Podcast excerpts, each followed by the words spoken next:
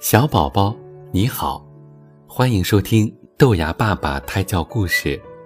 今天给你讲宝石哪儿去了。花公鸡捡到一颗亮闪闪的宝石，它用嘴叼着，准备上街去卖掉。花公鸡走啊走，一条大河拦住了去路，它急得团团转。白鹅看见花公鸡着急的样子。走上去说：“你骑在我背上，我渡你过河去。”花公鸡嘴里叼着宝石，骑在白鹅的背上，白鹅呢，奋力划水向对岸游去。白鹅游到了河中央，花公鸡说：“我的运气真好，捡到了一颗很值钱的宝石。”白鹅说。是啊，那你一定能卖很多钱。花公鸡想，卖掉了宝石就可以去买很多谷子，还要造一座漂亮的大房子。想着想着呢，它咯咯咯的笑出了声。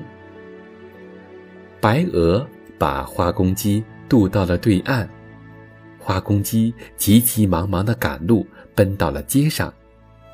他对宝石店的金丝猴老板说：“我捡到一颗大宝石，想请你帮我估个价，然后卖掉。”金丝猴对花公鸡说：“好啊，请把宝石拿出来吧。”金丝猴这么一说，花公鸡一下子傻眼了，因为他的嘴里哪里还有什么宝石？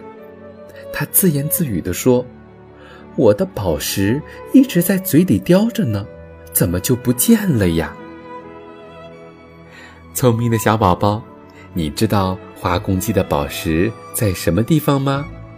花公鸡骑在白鹅背上，得意洋洋说话的时候，那张嘴的第一下，宝石啊就已经掉到了河里。所以呀，有时候我们要学会沉默。大人们常常会说“沉默是金”，那么我们小宝宝也要学会稳重踏实的做事情，这样你的嘴里就会一直叼着那颗宝石。